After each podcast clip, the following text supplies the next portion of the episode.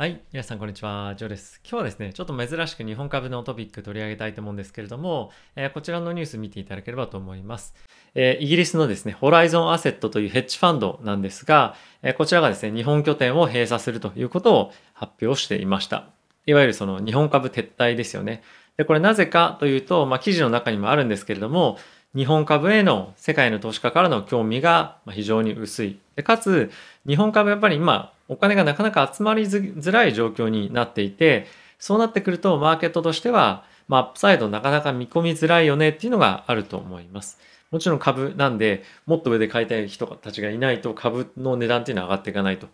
なので、やっぱり日本株に関して投資してる人って今、日本人ぐらいしか、まあ、ほぼいないと言っても過言ではないと思います。もちろん世界の、え投資家の中でですね、日本株に間接的に、まあ、その分散投資、世界中の株に対して投資をするっていうところで、間接的に投資をしている人たちっていうのはいるっちゃいるんですけども、じゃあ日本株に対して投資をしたいっていう人っているかっていうと、まあもうそういう人はほとんどいないというのが今現状なんじゃないかなと思っています。で、このホライゾンっていうところはですね、結構その、いわゆる老舗というか、日本の会長も非常に有名な方で、世界的にも有名な名字さんという方がやっていらっしゃったんですけれども、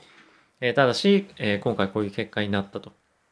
で、これってトレンドとしてやっぱり起こっていって、なかなか今後、じゃあ日本株にお金が戻ってくるっていうのはもう考えづらいと僕は思います。なので、日本株に投資してる、日本株だけ投資してるっていう人は、もちろん、あの、そういったところも理解しておくべきなんじゃないかなと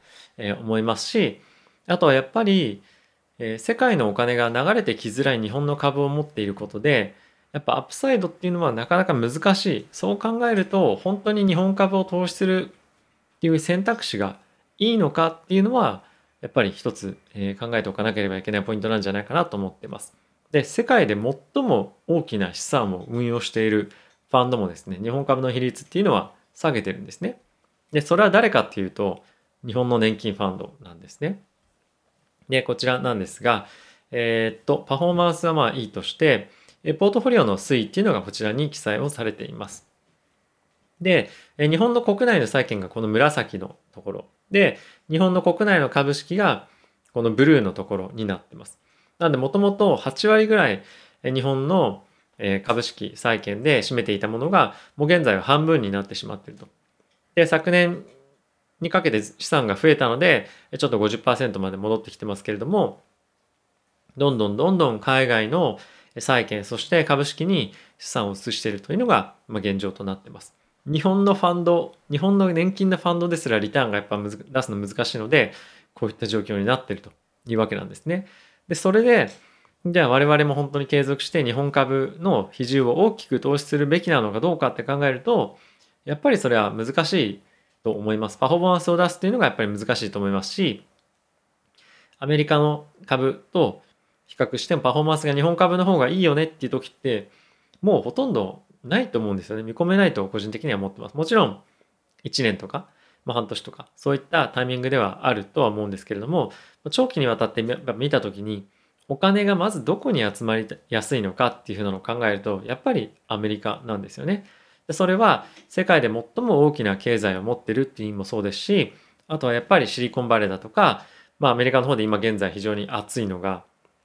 えテキサスとか、あとはフロリダですね。そういったところがどんどんビットコインとかブロックチェーンの産業が大きくなったりとか、あとはテックっていうのもシリコンバレーからちょっと出ていて別の地域で今盛んになってますけれども、やっぱりお金が集まるのはアメリカなんですよね。でそういったことを考えると、日本株に投資をしている割合っていうのは、まあ、少し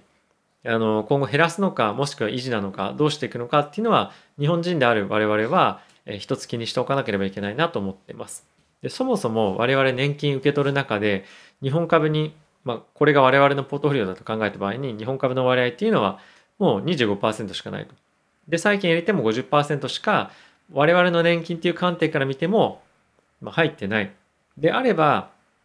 自分たちの運用している株式のポートフォリオとかっていうのもやっぱり海外に振り分けていってもまあいいんじゃないか。そこそういうリスクを取っていってもいいんじゃないか、まあ、リスクって聞くと、まあ、非常に怖いイメージですけれども日本株を持つということもやっぱりリスクだと思いますしあとやっぱり日本円を持ち続けることっていう自体もやっぱりリスクの一つだと思います。リスクなんていうかあまりその日本円を持ってるっていう意識ないかもしれませんが全部日本円で持ってるっていうことは日本円の日本の国のリスクを負うってことなんですよね。なので金融資産としてどこの国の通貨だったり資産を持つかっていうのは我々の今後の老後とかにも大きく影響してくるので、まあ、今回のこのホライゾンが撤退したっていうところは、まあ、一ついい機会だと思うので皆さんにもう一度考えてみるあのタイミングとしてあのニュースとしても良かったんではないかなというのでご紹介をさせていただきました。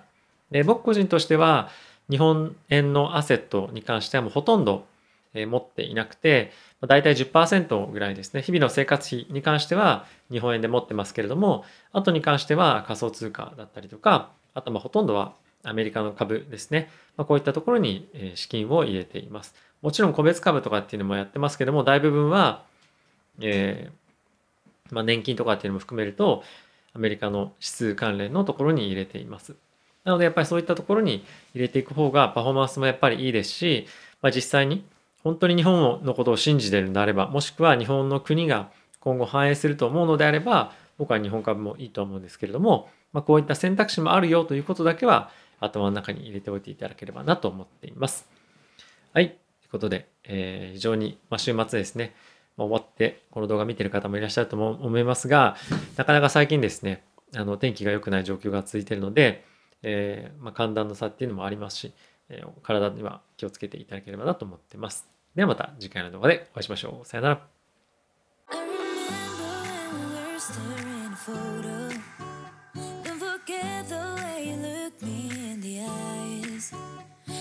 keep you in my heart, and my heart is where you are. I still think of you, I want you coming back.